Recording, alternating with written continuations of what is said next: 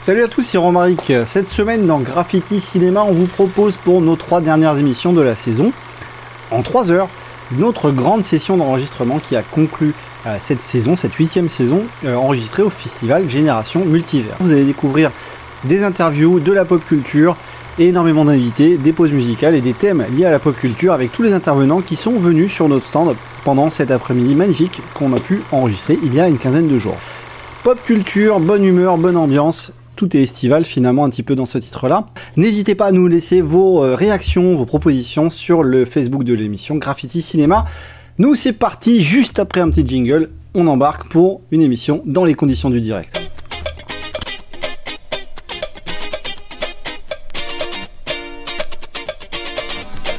Vous écoutez Graffiti Cinéma et on entend une ambiance de fou.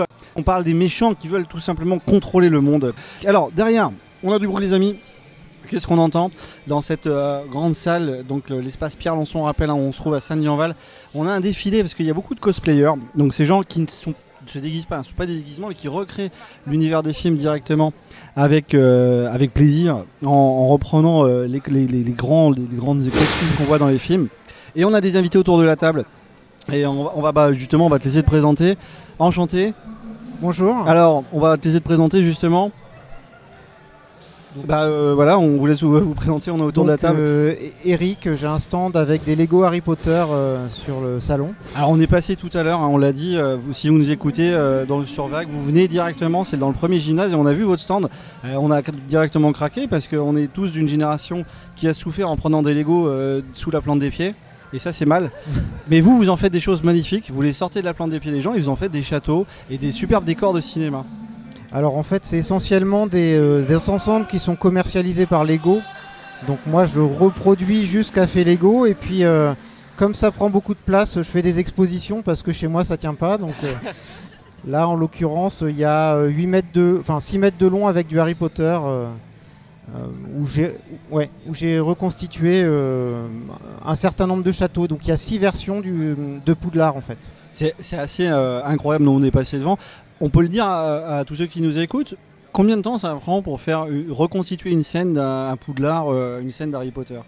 Alors j'en ai aucune idée parce que bah, c'est euh, c'est une passion donc en fait euh, j'essaye même pas de les construire vite en fait. J'essaye de profiter du moment où je les construis donc cer- certains, certains châteaux je les ai construits sur une semaine à raison de plusieurs heures tous les jours mais euh, je serais incapable de dire combien Oui. de temps j'ai mis pour tout faire. Et euh, pour décider d'un décor euh, quand, quand tu, tu- tu vas, vous allez le construire, est-ce que on, a des scènes clés dans un film? Est-ce qu'on va se dire bah tiens j'aime bien cette scène mais ça risque d'être compliqué à le reconstituer? Comment ça fonctionne? Bah, comme c'est des sets là qui sont commercialisés par Lego, c'est vraiment eux qui ont décidé. Moi j'ai juste acheté et construit. Ok ça roule. Il y a quelques petits, petits ajouts qu'on a fait, donc des choses qu'on a un petit peu modifiées, mais ça reste à la marge pour, euh, pour pouvoir parfois combiner certaines choses. Mais l'essentiel, c'est quand même le- l'entreprise qui a fait. Alors là on, peut le dire sur votre stand donc euh, directement les gens viennent voir. On a combien de scènes qui sont reconstituées sur votre stand? Il y a- il y a 6 mètres de long sur le stand mais vous en avez combien? Euh, c'est une bonne question. Je, Ah la donc, question piège il y a- non, il y, en a pas mal parce que comme il y a cinq châteaux, dans chacun des châteaux, ils reconstituent euh, parfois jusqu'à une dizaine ou une quinzaine de scènes du film. Plus après des petites scènes autour, donc euh, un match de Quidditch, euh, Oui. des scènes qui se passent dans la forêt, la résurrection de Voldemort, tout un tas de choses. Donc, C'est ouais, pas, et- c'est pas un spoiler ça la résurrection de Voldemort? Ah si, un peu. Un ouais. peu hein Mais bon, ça après, marche. ça fait quelques années. ouais, il devrait y en avoir, euh, ouais, je dirais, je sais pas, au moins une cinquantaine. Alors c'est vrai que quand on voit euh, ce que vous avez euh, directement exposé, ce qui est absolument euh, impressionnant, tout de suite il y a une petite âme d'enfant qui, revient en disant mais est-ce que c'est pas trop difficile? Et c'est vrai que c'est un peu une légende autour des Lego de se dire mais faut être un peu ingénieur à l'âge de 3 ans pour y arriver. C'est évidemment pas vrai. Comment on peut en parler de ça? Bah, c'est. Enfin, faut vraiment avoir envie d'en faire, quoi. C'est c'est ça plaît ou ça plaît pas. Il y a des gens qui détestent ça parce que justement, ils trouvent ça très long, ça prend beaucoup de temps, ça peut être compliqué. Euh, moi, je suis plutôt minutieux, donc euh, mettre des petits trucs les uns sur les autres, c'est quelque chose qui me plaît. Il y a, y a aussi, moi, quelque chose qui me plaît pas mal dans les Lego, c'est que tout s'emboîte bien et tout tient. Ce, qui est, ce que je considère comme étant beaucoup plus difficile quand on fait de la maquette, par exemple. Ouais, ouais. Donc, euh, Voilà, après c'est vraiment, faut- essayer et puis voir. Moi j'avais arrêté les Lego pendant des années et puis c'est quand ma fille s'est remis à faire des Lego que je me suis rendu compte que finalement bah, ça me plaisait toujours quoi. Le plaisir d'avoir des enfants. Alors là, on va faire gaffe parce qu'en même temps qu'on parle de Lego, on a des Stormtroopers qui sont en train de nous viser. Mais bon, comme la plupart du temps, ils ratent leur coup, euh, c'est pas grave. On n'a même pas besoin d'esquiver. Ils nous ont entendu là? Ils nous ont entendu. Et ils le prennent mal. ils le prennent mal. Ouais, j'ai l'habitude. Alors c'est bien cool en tout cas. Alors là on voit les univers Harry Potter. Euh, vous exposez sur du Harry Potter. Est-ce que ça vous arrivait de toucher d'autres univers de la pop culture en Lego? Ah bah euh, oui en fait la, la, alors la pop culture, est-ce qu'on met les Ninjago dans la pop culture ou est-ce que c'est encore un peu trop tôt On met tout, on met tout. Mais euh, Juliette typiquement, euh, Ah oui, allez, les Ninjago, alors je, je reprends la parole, mais je suis moins spécialiste de Ninjago, mais pour en avoir vu quelques, quelques épisodes, c'est. euh, il y a- ah oui, c'est très très sympa, puis c'est euh, c'est assez. Assez virevoltant. y a, les, les décors sont assez fous, je trouve, moi, dans les. Et ben justement, il y, a des- y a des sets Lego. Donc c'était l'année dernière, j'ai fait une exposition à Olivet Ouais. avec une association de Lego. Et donc j'avais euh, présenté euh, l'ensemble, enfin tout ce qui est disponible dans la ville Harry Potter, qui fait un, un très très gros ensemble et qui correspond à, ce- à l'image qu'on voit dans les films, D'accord. Et- dans les films Ninjago, pardon, D'accord. Ah oui, la Et ville Ninjago. Moi, ce qui me fascine, parce que sur, sur le stand, il y a énormément de, de, de- de Lego. Euh, ça tient dans une voiture pour venir? Bah tout ce qui est là tient dans là? une voiture. Oui, il y avait Ouais. encore un petit peu de place. Bah après c'est bien rangé. Oui. Mais euh, Et du coup, il y ce a qui pas. la- limite euh, la taille de l'exposition, c'est la taille de la voiture. Et le temps de montage en arrivant. Voilà. ouais. J'allais y venir. euh, le temps de montage. euh, Donc là, nous, on a mis, on est que vous deux. numérotez. euh, Ouais, les- tout est, tout est rangé dans des sacs qui sont rangés dans des cartons, protégés avec du papier bulle. Donc on sait, on est deux pour monter tout ça, on sait comment les monter, comment remettre les choses.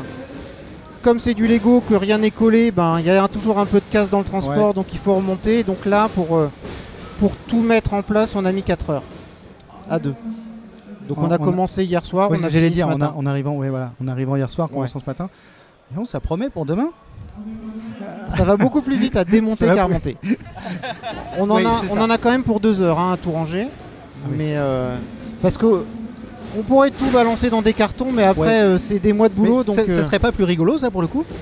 Ce serait plus compliqué de faire des expositions de temps en temps. est-ce qu'il y aurait des défis avec. euh, non, bah, j'ai pas le manuel pour le reconstituer. Donc, euh, Ah bah, moment, est-ce qu'on le fait sans le manuel? Tiens, j'allais poser une question en plus. Non, moi je me, s- je fais beaucoup de, enfin, je reconstitue beaucoup de modèles, donc je travaille avec les manuels. Après, quand, quand on fabrique des choses, Ils c'est, très énervés, les catcheurs. c'est un peu comme ça vient quoi. Et, mais ça me, là, j'y pense, je, ça, me, ça me fascine. Ça, je vois l- l'émission Lego Master. Je sais pas si nos auditeurs connaissent. Évidemment, je pense qu'ils connaissent. Euh, une émission de construction de, de Lego avec des thèmes imposés, euh, plutôt, plutôt rigolo. Est-ce que, euh, est-ce que on se, vous vous dites, ben, je vais passer à, à d'autres univers où je vais les créer moi-même? Oui, Voilà. Est-ce qu'on on a cette idée-là? Ouais, ouais, moi j'ai des projets pour euh, plus d'une vie, donc je sais que je ferai jamais tout ce que j'ai envie de faire en Lego, mais il y a pas mal de trucs qui, qui me trottent dans la tête. Donc, euh, Et euh, pourquoi vous avez choisi Harry Potter? Parce que tout à l'heure, j'ai discuté un petit peu avec vous et vous m'avez dit que c'était pas forcément euh, vos, enfin, vos films préférés, votre univers préféré. Alors pourquoi Harry Alors, Potter? c'est vraiment pour les Lego. euh, Lego Harry Potter, ça marche beaucoup. hein, ça, c'est une des rares, euh, une des rares séries de Lego en fait qui existe depuis qu'il y a les films et qui Ouais. s'est jamais arrêtée en fait. Alors qu'il y a plein d'autres choses. Si on prend, il y a d'autres choses moi que j'adore, par exemple le Seigneur des Anneaux. Les Lego Seigneur des Anneaux, euh, il y en a eu quelques-uns au début et puis euh, et puis après c'est tombé à l'eau et euh, et il y en a un qui est sorti cette année sans Ouais. doute parce qu'il y a eu la série sur Amazon et puis c'est fini. Donc Harry Potter, comme c'est, euh, ils arrivent, enfin, la société arrive toujours à en vendre. Finalement, il y a toujours des Lego qui sortent et que moi je trouve super intéressant. Après, moi j'aime bien tout ce qui est univers euh, plus ou moins médiéval, un peu fantastique. Donc finalement, Harry Potter, ça rentre bien dans le thème et je m'y retrouve en, en faisant les constructions Lego. Mais c'est vraiment par euh, le biais Lego que je suis arrivé euh, sur les Lego Harry Potter et puis euh, les châteaux, ben c'est c'est dans les Harry Potter qu'on les trouve en fait. Oui, c'est vrai. C'est vrai. Euh, J'ai j'ai aussi une question. Quand, quand on perd des, euh, des, des pièces, ça, Alors, ça doit arriver. Ça arrive. Est-ce que je, je sais que quand on était un, quand on était gamin, bon, je veux pas dire au siècle dernier, mais on va le dire quand même, au siècle dernier, euh, les pièces quand elles étaient perdues, pour nous c'était perdu.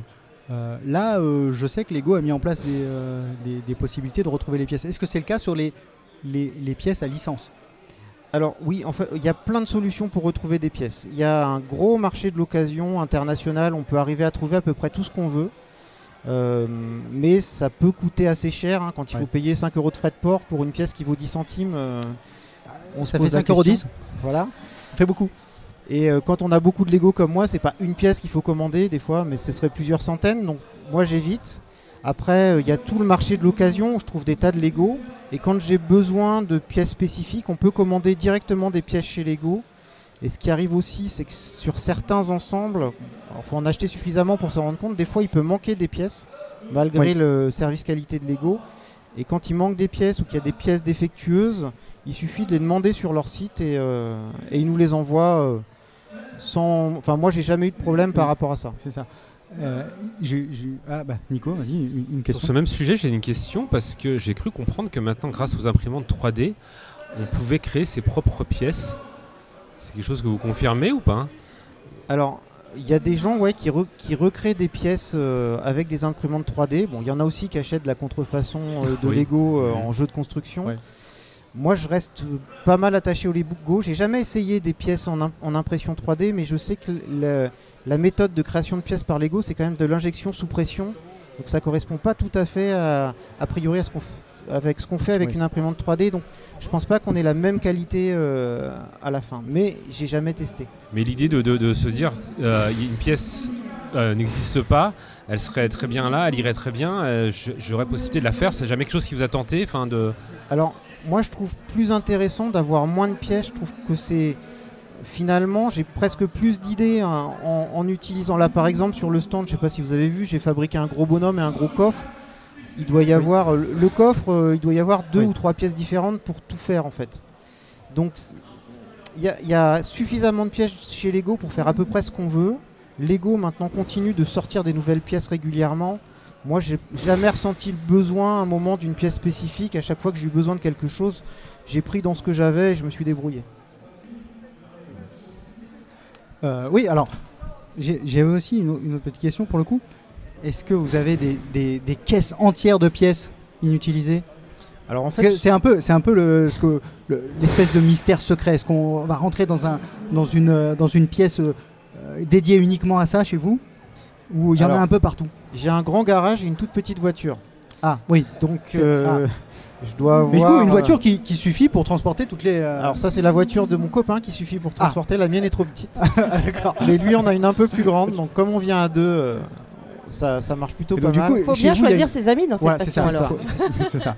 Donc chez moi, en fait, j'ai un garage euh, rempli de Lego. L'équivalent d'un garage, une voiture remplie de Lego avec euh, une table de 3 mètres de long et des euh, pour pouvoir faire des, des tests en fait de construction et pouvoir étaler les choses comme je veux. Et puis en dessous, des tiroirs, enfin des, des meubles à tiroirs partout, euh, des cartons sur, euh, sur tous les murs, euh, des étagères dans tous les sens pour tout trier, ranger. Et, et du- coup, je, je- tout ce qui est, est- tout- toutes vos boîtes Lego, elles sont toutes montées? Non, chez vous Est-ce qu'il y en a qui ont été montées puis redémontées derrière en se disant ah bon, celle-là, je, la- je change de décor et du coup, je, qu'est-ce que j'en fais finalement une fois qu'il est monté Est-ce qu'on le redémonte? Moi, je les redémonte pas. Il y a des gens qui les redémontent. En fait, je les, je les démonte en partie pour pouvoir les reconstruire plus rapidement après, pour les, les ensembles que je veux Ouais. garder. Et après, je les mets en carton en essayant de faire en sorte que ça prenne pas trop de place.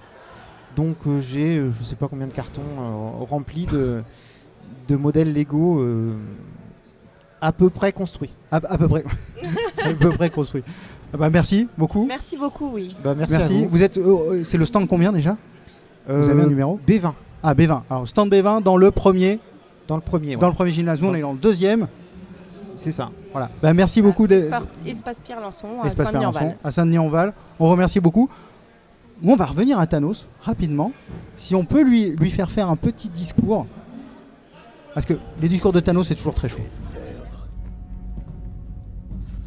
Absolument certain d'avoir raison. Et d'échouer malgré tout.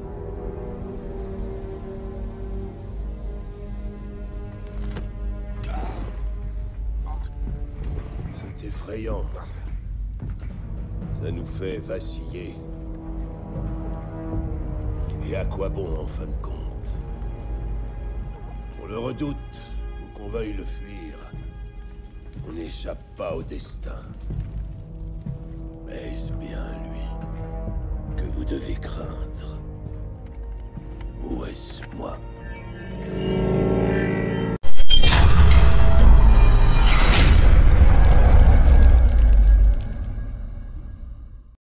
On est de retour dans l'espace Pierre Lançon, Graffiti Cinéma, avec toute la troupe autour de la table, tous ceux que vous avez entendus cette année, euh, dans tous nos épisodes de notre multivers à nous. Alors on a commencé par définir ce qu'est un multivers, on a parlé des mé- super méchants, puis là on a eu un invité, vous voyez, c'est vraiment euh, le plaisir, le plaisir d'être en direct voilà, c'est le plaisir qu'être en direct. euh, quand quand c'est pas prévu, c'est toujours, euh, c'est toujours intéressant. Oui, exactement, parce que du coup, ça nous a coupé dans notre élan. Ben, on voit plein de monde, mais on a toujours des gens passionnés et, euh, pour le coup, c'est super passionnant.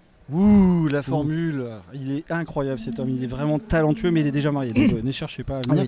Alors c'est vrai qu'on le disait, on, on passe dans les travées, on a des invités qui vont venir autour de la table, on a plein de surprises pour vous, et notamment celle-ci, voilà, un spécialiste, quelqu'un de passionné qui nous parle de Lego, de reconstruction d'univers. Euh, on était en train de parler de Thanos juste avant, parce que c'est vrai qu'on voit tous ces univers connectés. Lego aussi a des films euh, d'animation, donc pourquoi pas après tout voir un jour Thanos sans Lego contre les autres dans un pardon, dans un film d'animation. Euh, et on a entendu le discours de Thanos, Nicolas, et on, vou- on voulait finir avec ce thème-là avant d'enchaîner avec un autre thème juste après la, prochaine pause musicale. Thanos, on parlait justement de ce côté méchant. Est-ce que les méchants le sont-ils vraiment? On parlait de Magneto tout à l'heure et de Thanos, Thanos l'éco-anxieux, finalement, qui veut préserver les ressources.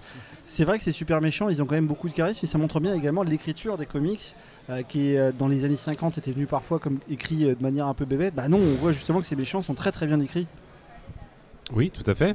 Ben, Merci. en fait, tu as tout à fait raison. Au revoir. C'est une question qui dure trois jours. Euh, non, on, on- surtout, on peut, on peut voir l'évolution, puisque ben, les, les- les comics, euh, au tout début, euh, dans les 30-40, c'était très, très manichéen. C'était le- celui qui voulait dévaliser la banque, celui qui voulait détruire le monde.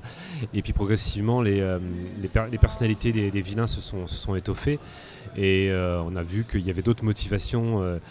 Euh, euh, d'autres motivations que de simplement s'enrichir ou de, de vouloir faire le mal pour, pour faire le mal.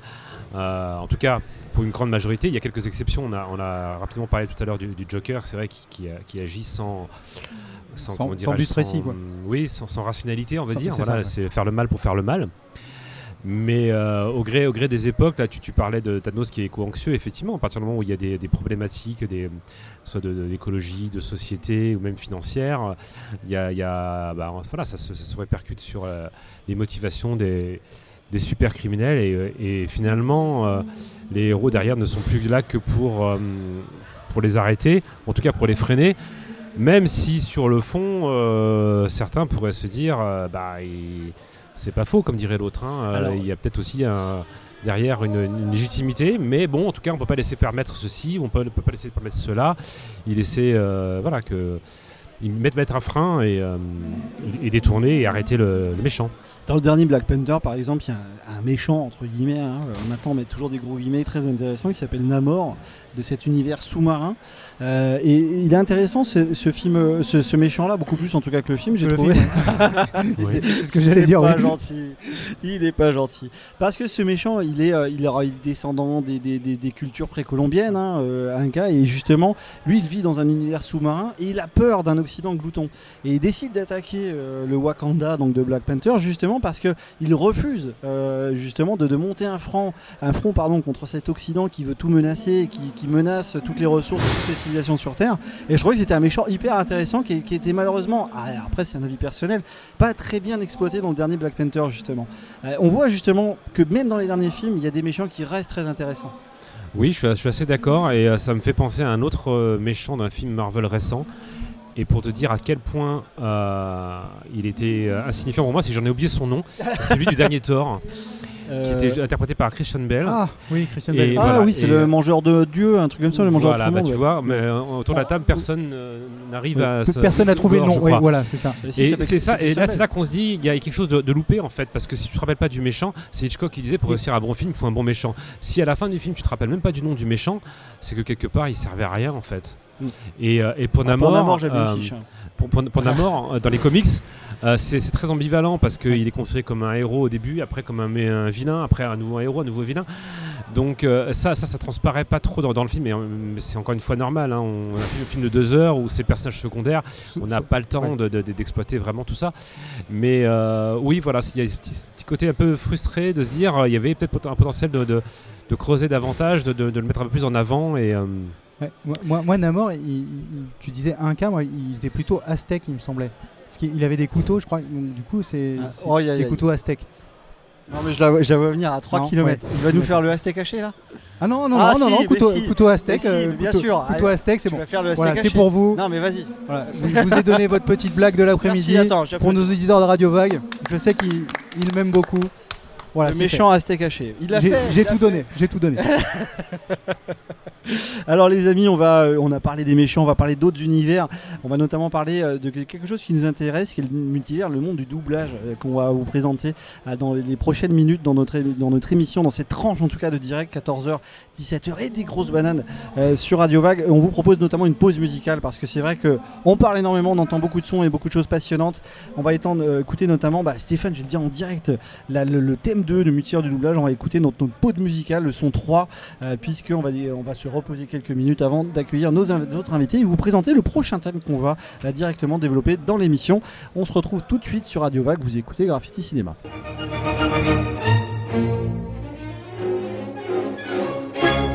Figaro, Figaro, Figaro, Figaro, Figaro, Figaro, Figaro, Figaro, Figaro, Figaro, Figaro, Figaro, Figaro. Son quoi Eh, Figaro. Son qua, Figaro qua, Figaro là, Figaro qua, Figaro là, Figaro su, Figaro giù, Figaro su, Figaro giù. Pronto, prontissimo, son come il fulmine, sono il factotum della città, della città, della città, della città, della città.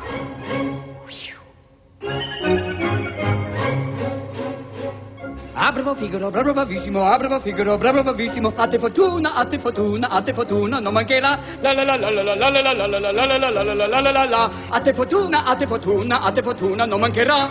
Sono il factotum della città, sono il factotum della città, della città, della città, della città.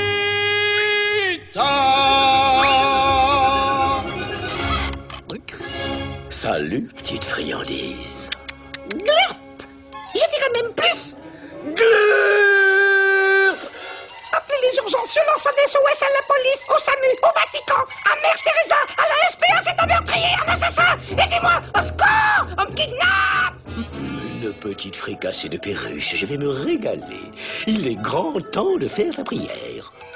Excusez-moi, mais la coutume ne veut-elle pas que les prisonniers aient le droit de passer un dernier coup de fil? Désolé de te décevoir. Les amuse-gueules sont privés de droits civiques. Mais je vais te montrer que j'ai du cœur. Je t'accorde la cigarette du condamné. Ah, ah, Oh non, c'est trop pour moi, je peux pas Et quelle drôle de façon de finir pour un oiseau, non? Je veux pas mourir d'un cancer du bec Ah non À bas la nicotine, à bas les goudrons Là qui recommence. Coupe et recale-toi en début de boucle. Après tu joues. Vous écoutez Graffiti Cinéma et ce son, c'était quoi? C'était la version française, en tout cas la VF, euh, Juliette de, de, de quoi déjà? Madame Doubtfire, évidemment. Euh, je fais semblant de perdre mes fiches, ne, vous trompez pas. Alors on est en direct, Juliette, c'est la première fois qu'on t'entend parce que c'est vrai que on a entendu les gars. Ah, si, on t'a entendu tout à l'heure. Oui, oui, si, J'ai si. posé des questions tout à l'heure. Ouais, mais c'était pas euh, terrible. hein. Le Ah ouais, bah, on est en direct, on peut pas couper. On est en direct, Non, on peut donc. pas. Hab- Habituellement, là, ce qu'on vient d'échanger, c'est le genre de truc qu'on enlève au montage. Et là, comme on est en direct, vous entendez tout de l'émission. Mais c'est bien, tu suis, tu sais qu'on est en Bah direct. Attends, je sais que je dois bien me tenir aujourd'hui. Exactement, et pas parce que la table est penchée, évidemment. Alors, un thème qu'on voulait vous présenter avec ce son de Madame Doubtfire, c'est un thème qu'on va aborder dans le cours de l'émission.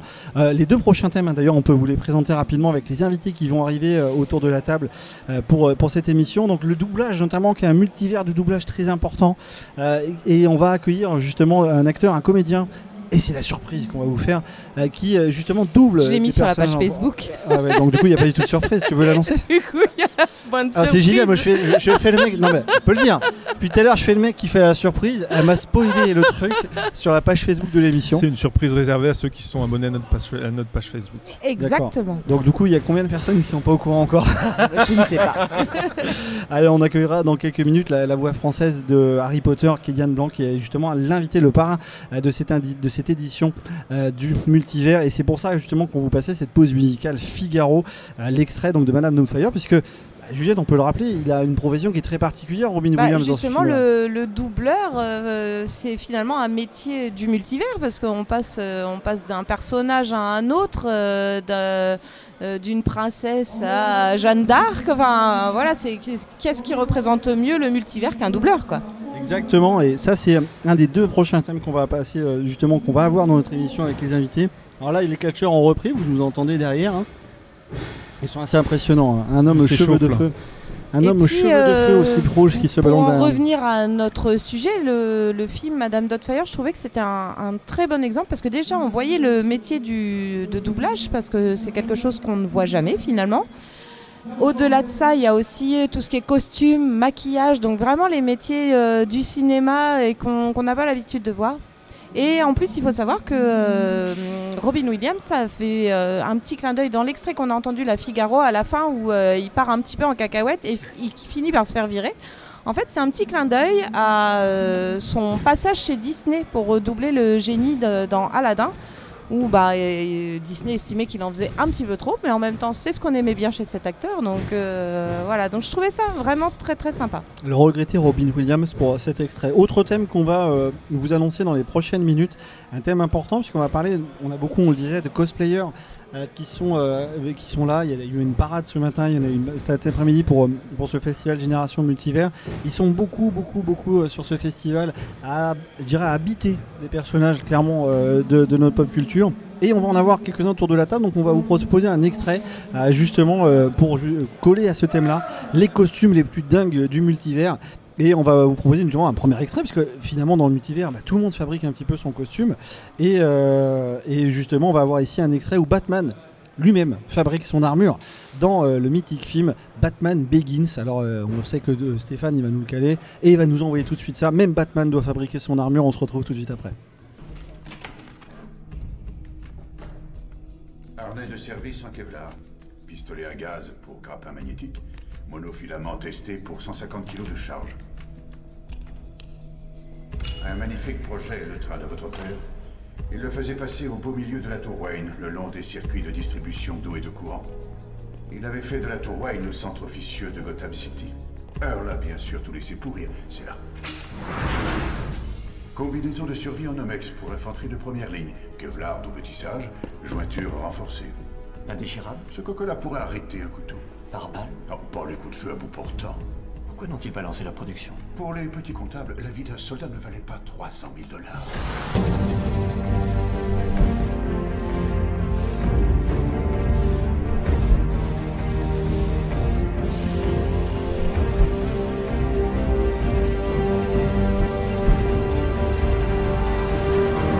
Nous avons commandé la partie principale de ce capuchon à Singapour. Via une société bidon Bien sûr. Et ensuite, séparément, nous avons passé commande à une société chinoise pour ces pièces.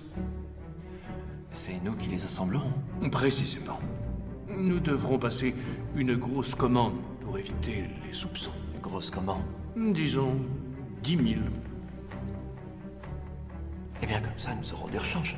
Oui. On l'appelle le tissu mémoire. Vous ne remarquez rien? Très grande flexibilité. Mais passez un peu de courant. Et les molécules se réalignent. Il devient rigide. Quelle forme pouvez-vous faire? Il peut être taillé pour toutes les structures posées sur un squelette rigide. C'est trop coûteux pour l'armée? Il n'a même pas essayé de le vendre à une foule de milliardaires spéléologues et férus de base jump. Écoutez, monsieur Fox, Monsieur? Si vous trouvez difficile de me- Monsieur Wayne, si vous n'avez pas envie de me dire ce que vous faites, quand on m'interrogera, je n'aurai pas à mentir. Mais je ne suis pas un idiot. Bien d'accord. C'est quoi là-bas? Ah, la Tumblr. Hmm. Aucune chance que ça vous intéresse.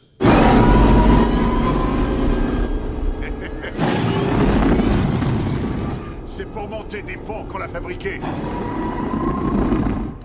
Alors on entend Batman se marre quand il fabrique son armure dans Batman Begins et il joue avec tout ce qu'il trouve dans son grand laboratoire dans cette trilogie de Christopher Nolan. On parle dans ce thème qu'on vous a annoncé les costumes les plus dingues du multivers.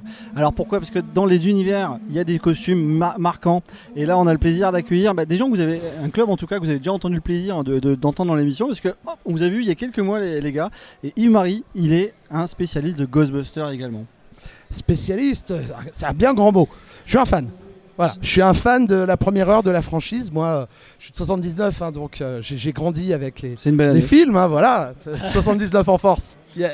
Comme Stéphane. Bon, on peut pas critiquer alors. Et, euh, et donc, je fais partie de l'association euh, Ghostbusters France, comme je l'avais dit dans, dans une précédente interview avec vous. D'ailleurs, on peut le dire à nos auditeurs, ils l'ont entendu cette semaine, hein, on en parlait quand on s'est croisés sur le festival. Oui, tu me disais tout à l'heure. On l'a mis en rediff cette semaine juste avant de faire notre direct, donc vous avez pu réécouter euh, les, les gars, parce que c'est vrai que c'était euh, justement dans, dans ce type d'événement que, que Thomas et Nicolas avaient fait le son en votre compagnie. Et c'est vrai que là, on avait envie de parler de cosplay justement avec, en ta compagnie, parce que on en voit partout. Euh, et on imagine à quel point être fan au point de, vouloir recréer euh, le personnage, c'est quelque chose de vraiment fascinant pour, pour tout le monde. Alors là, euh, ça va, chez Ghostbusters France en tout cas, on va au-delà du cosplay. C'est-à-dire que on ne reproduit pas nous des personnages, on est des Ghostbusters. D'ailleurs, moi sur ma combinaison, on voit c'est mon nom. Ok. C'est pas euh, Restans ou euh, Peter Venkman. Ah, parce que Hoffman, ça fait super-héros aussi. Ah, c'est, bah, c'est moi, Hoffman. Mais je- mais- et c'est ça aussi, euh, chez Ghostbusters, on est tous des super-héros. Ouais, et ouais. tout le monde peut être un Ghostbuster, donc c'est top. Donc ouais, chez Ghostbusters France, en fait, on part du principe que les Ghostbusters bah, existent. Et nous, on est euh, la, la franchise française, voilà, de, euh, de l'équipe Ghostbusters. Alors les- c'est vrai que c'est un matériel, c'est vraiment euh, un costume vraiment impressionnant. D'ailleurs, on voit un Ghostbuster dans la rue, a priori, on le reconnaît. Mhm. Euh, Est-ce qu'il y a déjà des gens qui vous ont appelé pour des missions, pour des caves, euh, des greniers, sur, dans l'agglo orléanaise? Alors, euh, au, au niveau d'Orléans, personnellement, non, parce que moi je viens de Bretagne. Ah, Euh, bah, c'est là, je, galère. je me déplace ici parce que bah, Génération Multivers, c'est les copains. hein. C'est vrai que dans Ghostbusters, on la voit pas cette scène où ils ont un truc à faire à San Francisco alors qu'ils sont de New York. Ça, c'est galère. Ouais, non, c'est clair.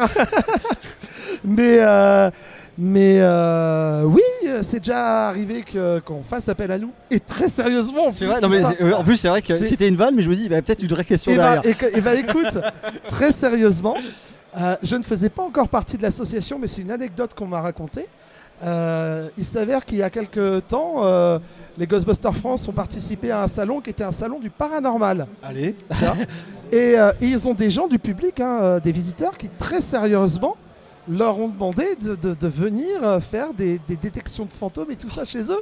Donc les gars, ils étaient un petit peu euh, circonspects forcément, tu vois. C'est, euh, c'était, ils étaient là pour présenter leur franchise, les films et tout. Ils étaient pris au premier degré. Ils se sont retrouvés un petit peu euh, le bec dans l'eau à pas savoir quoi répondre. Mais voilà, c'était la petite anecdote rigolote. Donc oui, ça arrive, mais c'est très anecdotique. Sinon, euh, qu'on fasse appel à nous pour, pour des conventions ou des événements, euh, oui, euh, pour des anniversaires, pour des événements, bah, après qu'on se soit vu justement, euh, il y a eu la sortie du film, hein, Ouais, euh, l'avant-première de, euh, des SOS Fantômes l'héritage. hein. On et on a participé avec d'autres associations Ghostbusters, Ghostbusters Project notamment. On a participé à l'animation au Grand Rex pour l'avant-première avec la voiture de, du film qui était, enfin, une réplique de la voiture du film qui était dehors, hein, qui appartient à un collègue qui s'appelle Eric. Euh, tous les gars en, en tenue, pack sur le dos, à accueillir le public, à faire des photocalls, à faire des photos avec le, le réalisateur Oui, également oui. qui était là, hein, euh, Jason Redman. Ça, c'est fantastique. Voilà. hein. Justement, Voilà, là, on voit vraiment euh, la passion, à quel point, voilà. à quel point ça nous mène. Quoi. Voilà, donc euh, on fait des événements comme ça. On fait quand Playmobil a sorti sa gamme Ghostbusters, ils ont fait appel à Ghostbusters France pour faire l'animation sur plusieurs semaines d'ailleurs. Euh, dernièrement, on a des collègues qui sont allés à la Paris Games Week euh, sur Ah oui. le stand de c'est Ilphonic, hein, je dis pas de bêtises, hein, qui a sorti le dernier jeu. Ouais. Alors là- j'ai- J'ai un trou là d'un coup.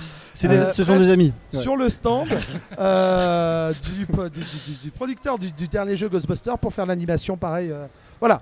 Donc euh, en dehors des, des conventions comme ça où on est juste là pour partager avec le Mhm. public, pour Ouais. présenter ce qu'on fait. Ouais, c'est le cas, c'est on fait aussi appel à nous pour, euh, pour des animes. Alors Nicolas, une question euh, très sérieuse, mais moi je- du coup je, je voyais le modèle économique de l'assaut, donc j'imagine que voilà vous avez plus d'activités en représentation qu'en chasse à fantômes, comme on dit. Hein. Que- ça doit être à peu près 2% de votre budget. Ouais, non, les chasses à fantômes, c'est. Et puis bon, les fantômes qu'on voit maintenant, Oui. ils sont devenus, ils sont devenus à la mode. Les gens veulent plus trop les chasser. Ouais, bien sûr. Hein, ils préfèrent garder des maisons hantées, ça fait venir du- des visiteurs. Alors là, on n'a même pas un bouffetou à côté du food truck euh, sur le festival. Alors Nicolas, euh, Oui. qui faisait partie de l'expédition avec. Thomas quand, quand on a, a vu le ouais. La fameuse expédition. Incroyable expédition. On s'était euh, rencontrés il y a quasiment deux ans et on avait parlé du film, donc du dernier film. Oui. Et euh, je voulais savoir si depuis la sortie du film, ça a relancé un peu plus l'activité de l'assaut. Mais carrément, Ouais, écoute, c'est on- pas compliqué. L'année dernière, euh, on a fait euh, énormément de salons au sein de l'assaut. hein. Il y a eu beaucoup, beaucoup, beaucoup, beaucoup de salons. Et personnellement, moi, c'était. comme je dis, je suis assez jeune hein, dans l'association. Euh, J'y suis depuis un petit peu plus d'un an. L'an dernier, j'ai fait, à titre personnel, que ce soit avec plusieurs membres de Ghostbusters France ou en solo, comme là aujourd'hui, je suis en solo, mais je représente quand même l'assaut. euh, j'ai dû faire 12 ou 13 événements sur Ah oui, l'année. Ce qui reste quand même assez conséquent, quoi. Pour une franchise euh, qui, qui date des années 80 à la base. Euh, voilà. Mais oui, ça a énormément relancé le truc. euh, et on le voit au niveau du public. Parce que bah, on a toujours les fans de la première heure qui viennent Mm. nous voir. Mais maintenant, on a des enfants qui nous reconnaissent. Parce que forcément, avec l'équipe de, de jeunes, d'enfants qu'il y a dans Afterlife, dans l'héritage, bah, ça a attiré du jeune public qui ont regardé l'héritage, qui ont aimé, qui du coup ont revu les anciens, euh, ont découvert les anciens. Et, euh, et voilà, on, on revient sur le, le devant de la piste. Et euh, quand, quand tu partages avec, euh, avec eux, euh, c'est quoi le, ce qui fait venir vraiment les, les plus jeunes? C'est l'héritage ou Afterlife euh, Ou quand ils parlent des anciens, euh, comment ils en parlent des anciens films? Alors- Est-ce que, est que bah, effectivement, l'action est plutôt, euh, est plutôt assez tonitruante et beaucoup plus, beaucoup plus léchée, évidemment, dans, dans Afterlife que dans les premiers films. Parce que Oh, le, je trouve qu'ils le- se le temps, le- ça se vaut, mais le temps, il a quand même fait son œuvre finalement. Oh non, t'es dur Je suis pas dur. Ah non, non, je suis pas dur parce que moi je suis vraiment la génération des deux Mais premiers oui. où là je suis. euh, Non, je trouve que- je peux les alors, regarder à fond. Dès que ça passe quel- quelque part à la télé, euh, bah, je zappe pas. Je Bah, suis en sur fait, film quoi. si ça a attiré, si Afterlife a attiré les enfants, Ouais. c'est parce que tout simplement les enfants n'avaient pas vu les vieux. Ouais. Euh, Tout bêtement. Euh, c'est pas une question de ça a vieilli ou autre, parce que bon, je reviendrai là-dessus après, mais pour finir avec les enfants, dans Afterlife les a attirés parce que film récent, des enfants à l'honneur, les parents le montrent plus facilement. Ouais. Et du coup, maintenant qu'ils ont vu ça, bah, les parents leur parlent de l'ancien film et ils voient les anciens. Euh, voilà un petit peu le cheminement. Parce que Euh, nous, nous, quand on l'a vu, euh, moi ça me donnait l'impression que quand, quand j'étais un gamin, ça me donnait cette même impression que dans les années 80. Je me dis que celui pour moi, c'est c'est vraiment SOS Fantôme 1 et 2. Mhm. Et je me dis que pour des, des jeunes publics de maintenant, ils vont en faire celui qui, qui- qui va devenir peut-être leur préféré. Est-ce que c'est est -ce c'est le cas? Alors c'est que, possible, c'est une question de génération aussi. hein. Souvent, euh, le film qu'on va préférer, c'est celui avec lequel on a découvert une franchise. hein, Voilà. Parce que c'est la surprise, l'effet de surprise. Donc en effet, le jeune public qui a découvert SOS Fantôme avec Afterlife risque de placer Afterlife devant les autres. Après, euh, à titre personnel, j'irai pas mettre Afterlife avant ou après. Et pour moi, il est d'une même qualité Ouais. que, le, que le premier. Alors c'est ça, parce qu'on n'avait on pas encore parlé quand on s'est rencontrés, parce que pour le coup, Bah ça non, il faisait était pas encore avant. sorti, on l'attendait. Donc maintenant, Tintin. voilà. Maintenant, qu'est-ce que tu en, qu'est-ce que tu en as pensé euh, Une fois que maintenant, maintenant passé le, la folie de, de- de le Oui. voir, euh, L'euphorie, voilà. l'euphorie, euh, maintenant un peu plus posée. Est-ce que tu le revois? Et ben je le revois, Et comment, euh, euh, je le comment revois tu le revois? régulièrement. Euh, oui, je le revois régulièrement avec plaisir. Et pas parce que je suis un hardcore fan. hein, euh, c'est vraiment un film qui est agréable à regarder. Euh, parce que, à mon sens, je suis fan de beaucoup de films, de beaucoup de franchises des années 80-90. Hein. Je suis pas que Ghostbusters. hein. Oui. Bon, je me suis euh, lancé à fond dans Ghostbusters. Voilà. Mais je suis pas que Ghostbusters. Et à mon sens, toute franchise confondue, c'est la meilleure suite qui a été faite. Oui. C'est tout est intelligemment amené, tout est voilà. Il y a du fan service, c'est évident pour une suite euh, normal. 35 ans plus tard, hein, ou- enfin bref, euh, c'est évident. Mais c'est du fan service qui est pas lourdingue, Ouais. Qui est intelligemment amené. Il y a beaucoup de petits détails euh, qui sont vraiment des Easter eggs euh, cachés, Qui tout, sont pas mis en avant, oui, voilà. Euh, c'est du fan service qui nourrit l'histoire.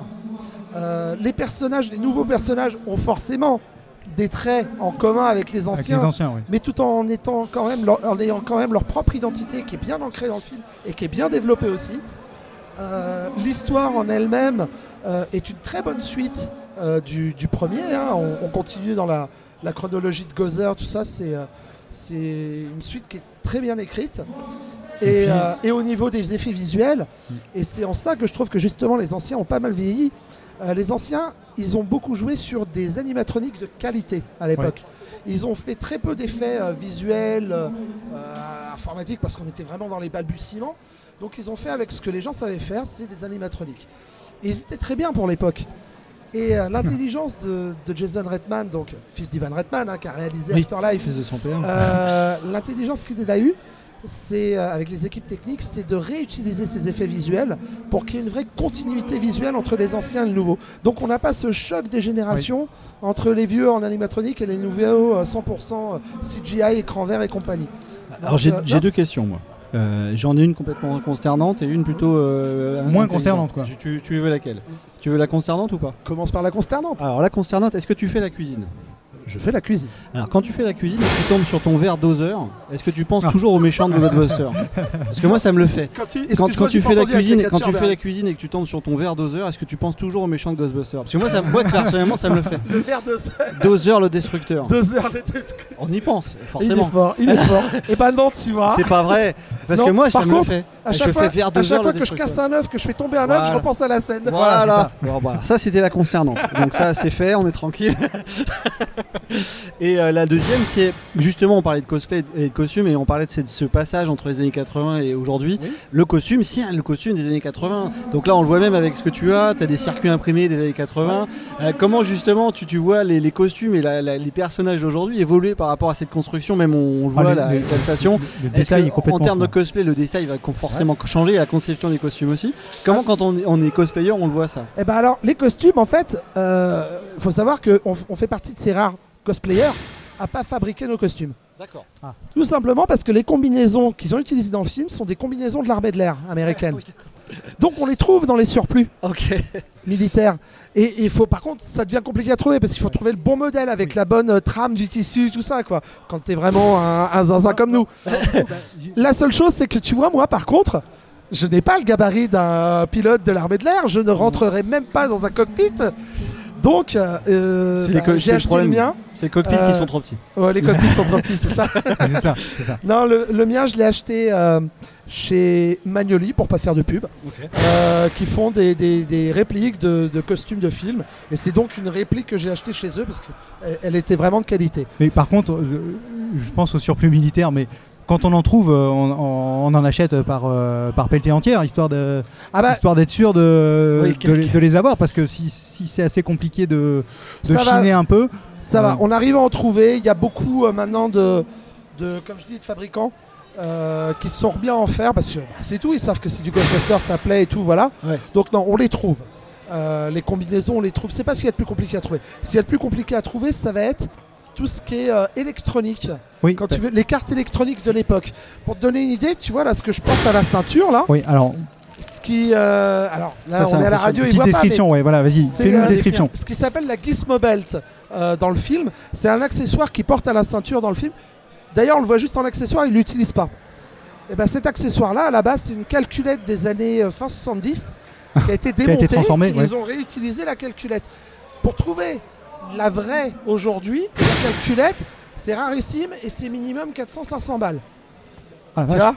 Juste la calculette. Donc non, parce nous, que moi j'en ai plein. De, parce que moi j'en ai plein de calculettes chez moi. Si des fois ça t'intéresse. C'est pas les bonnes. Ah bah c'est pas les bonnes. hein.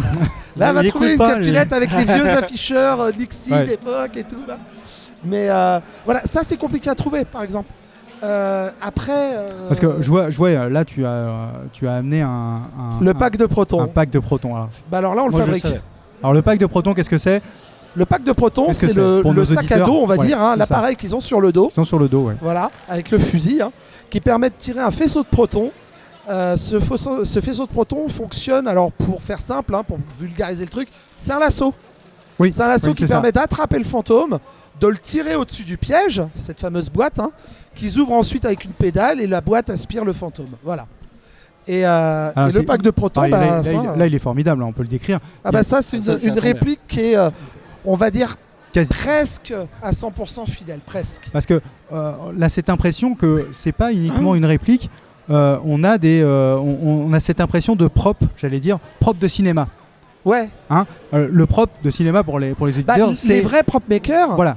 les vrais prop makers, je parle dans toutes les franchises, mais bon là on parle de Ghostbusters, on va rester sur Ghostbusters. Les, vrais- les vrais prop makers de, de chez Ghostbusters, ils font des répliques qui sont, euh, c'est pas compliqué, on communique. Aujourd'hui on communique beaucoup avec les euh, les euh, les équipes techniques Les équipes des de- films. de films, ouais. Euh, là notamment, bah, euh, chose qui est géniale, c'est que le dernier film, Afterlife, Ouais.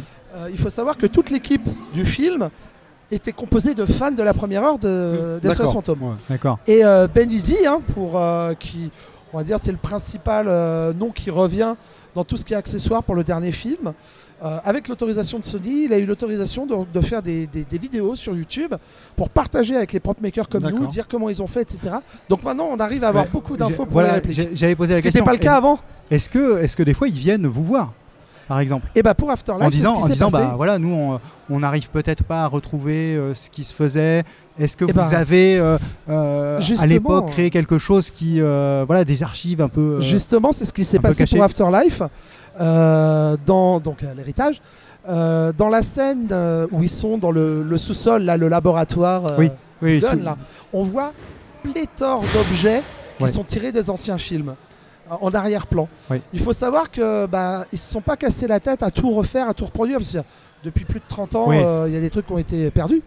Euh, ils ont fait appel à des prop makers, euh, des gars comme moi, hein, d'associations Ouais. Ghostbusters aux États-Unis. Leur ont demandé s'ils pouvaient prêter leur réplique Ah, c'est c'est formidable. pour, pour être dans le film. C'est incroyable de se dire que voilà le propre objet, réplique qui est dans le ouais, film. c'est ma- réplique qui est dans, qui est dans le C'est film. ça, voilà. Ça, Parce qu'effectivement, euh, pour parler, euh, pour, pour finir là-dessus, euh, sur le propre, euh, les, les prop makers, Mhm. euh, même les studios ont, ont des problèmes. Alors maintenant, ils ont des systèmes d'archivage beaucoup Oui. plus puissants, mais euh, euh, jusque dans les années euh, 80, début 90, ils n'avaient pas de service d'archives.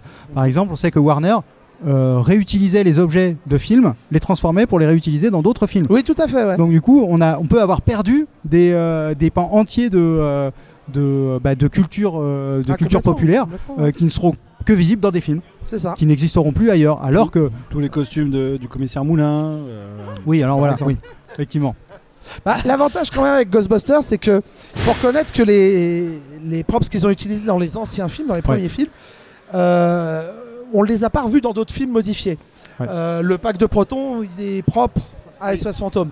Donc l'avantage, c'est qu'il y en a qui ont été conservés dans des musées de cinéma, des, rock- euh, des Planet Hollywood, ce genre de choses. oui. C'est d'ailleurs grâce à ces objets qui étaient exposés Planet Hollywood et autres que... euh, Alors Planet Hollywood, pour, le- bon, pour nos auditeurs, c'est Oui. une chaîne de restaurants. oui, chaîne de restaurants, voilà. Que vous trouvez aux Euh, États-Unis, donc ouais. euh, on n'a pas dû. France, États-Unis, une. Ah oui, ouais, je Ouais, il y en pas a de en de France. Dans, dans- dans, Ah euh, le, France le but principal était, était, avoir, était financé par des stars d'Hollywood. Oui. Exactement. Voilà, Ils de étaient tous actionnaires. Le point de départ, c'était de dire euh, vous allez manger dans un restaurant et c'est votre star à la limite qui, euh, qui en est le, Le propriétaire Et ou le, euh, gérant. C'est surtout une déco qui est composée euh, Et voilà. que de- d'accessoires réels. Voilà, que d'accessoires originaux réels qui ont été utilisés Voilà. dans les films. Alors on va pas continuer à parler d'accessoires réels euh, en compagnie euh, du Marie. On va, on va avoir d'autres questions après pour toi. Je vais juste vous proposer un deuxième extrait parce que on parlait de Ghostbusters, des univers, on fabrique son costume. Batman également, toujours en français. Tout à l'heure, il fabriquait son armure et là, on va découvrir d'autres choses sur le rapport au costume.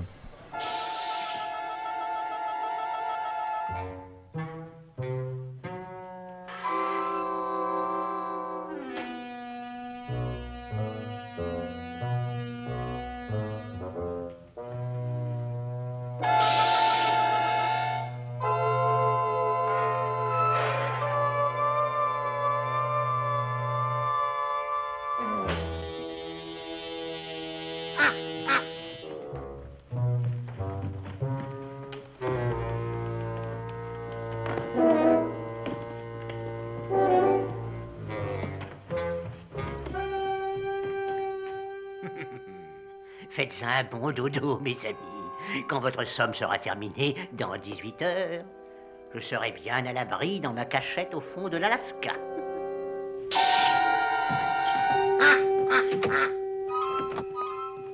Qui est-ce qui est venu tout à l'heure, Alfred? C'est peut-être le blanchisseur, ou n'est-ce pas le...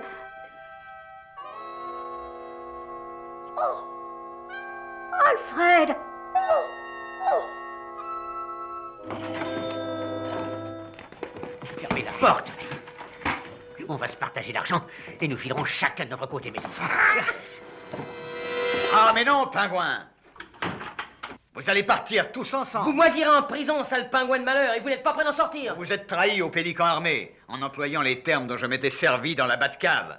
Nous avons cherché et trouvé votre gentil et minuscule transmetteur. Nous vous avons tendu une petite souricière. Mais, mais le gaz Je vous ai pourtant gazé tous les deux dans vos armures. Oui, ça je l'ai vu. Encore un piège. Il y avait des mannequins dans les armures. Et vous voyez, nous sommes toujours là. Courage, mes oiseaux Vite à nos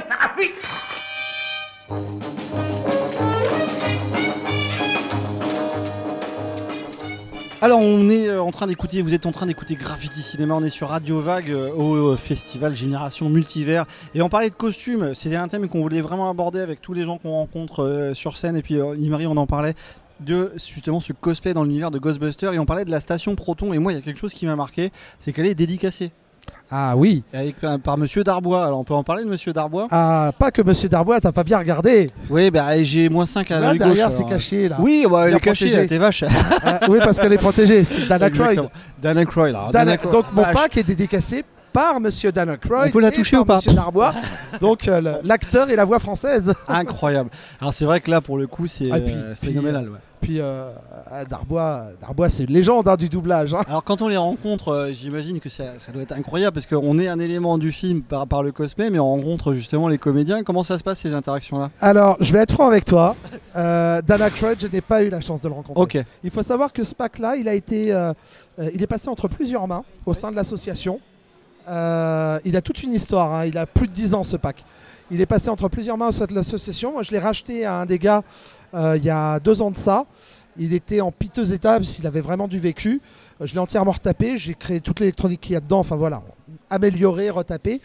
Et c'était lui qui l'avait fait signer euh, par euh, Dan Aykroyd à l'époque. Ouais, Euh, en revanche, c'est moi qui l'ai fait signer euh, par euh, Richard hein, Darbois, euh, Appareil Manga, Mhm. euh, pas le dernier en date, mais celui d'avant. Ça c'est fa- fantastique hein, d'avoir ça. Ah oui, oui, c'était super, c'était super. Et puis je l'ai pas lâché, hein, je lui ai fait signer ça, je lui ai fait signer mon coffret DVD, je lui ai fait signer le DVD, le Blu-ray de. Donc deux heures de file d'attente juste pour toi. Dancing, pour ma femme.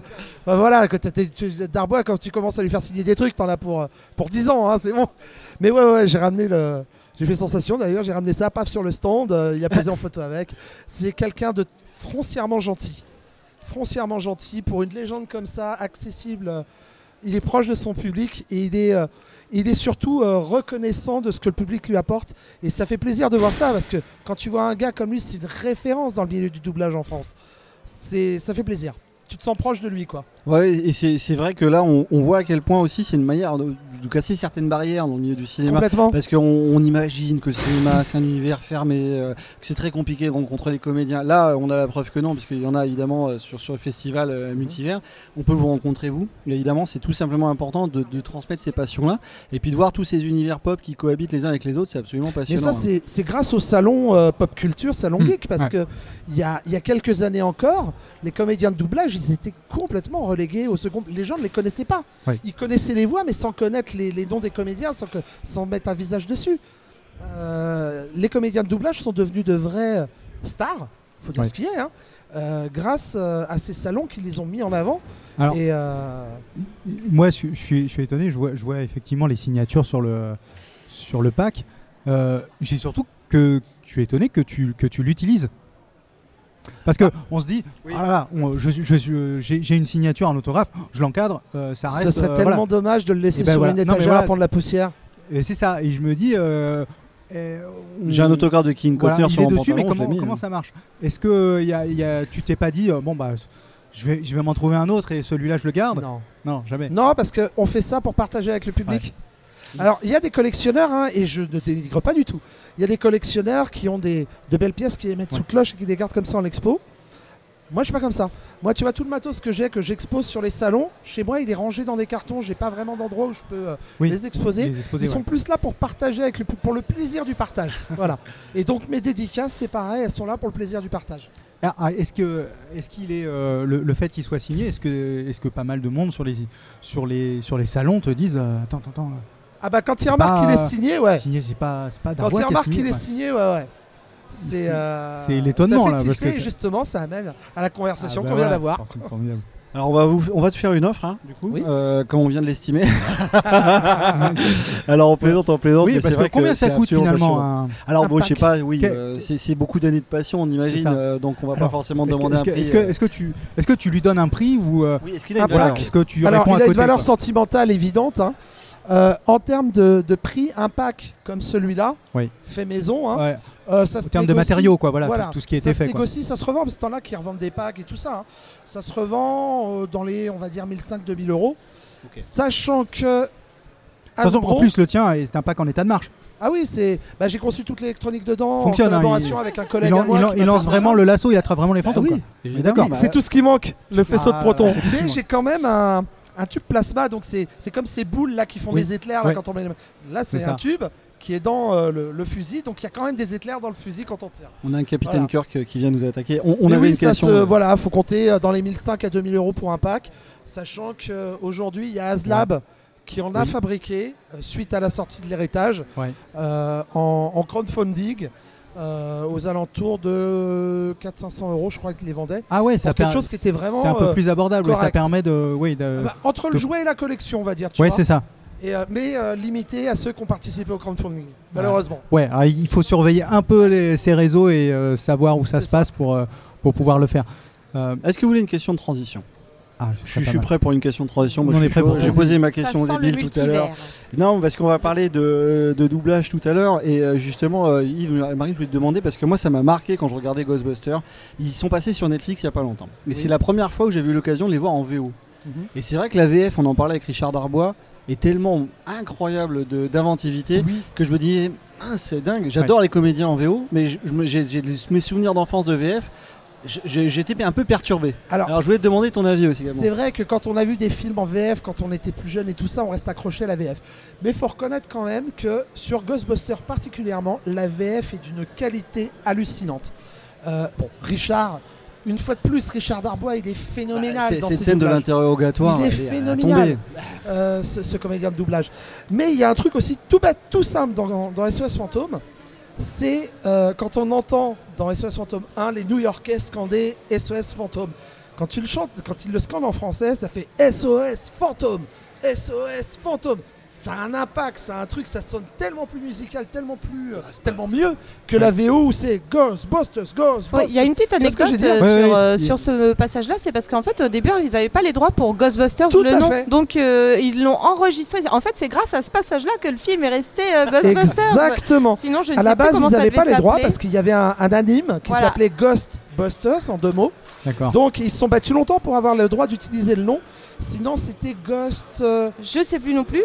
Hunters. Ghost Hunters, voilà. merci. Et c'est grâce à cette scène finalement qu'ils ont réussi à Mais l'imposer. il faut quoi. savoir qu'il y a beaucoup de scènes qui ont été tournées Alors, deux les fois à deux, ouais, avec les deux- Oui. avec les deux Ghostbusters et Ghost Hunters jusqu'à ce qu'ils obtiennent les droits. Et en effet, cette fameuse scène du public qui scande, ça sonnait tellement mieux en anglais. Oui, en Ghostbust- euh, Ghostbusters que Ghost Hunters que euh, ils ont fait des pieds et des mains pour euh, pour récupérer Ah oui. ce nom-là.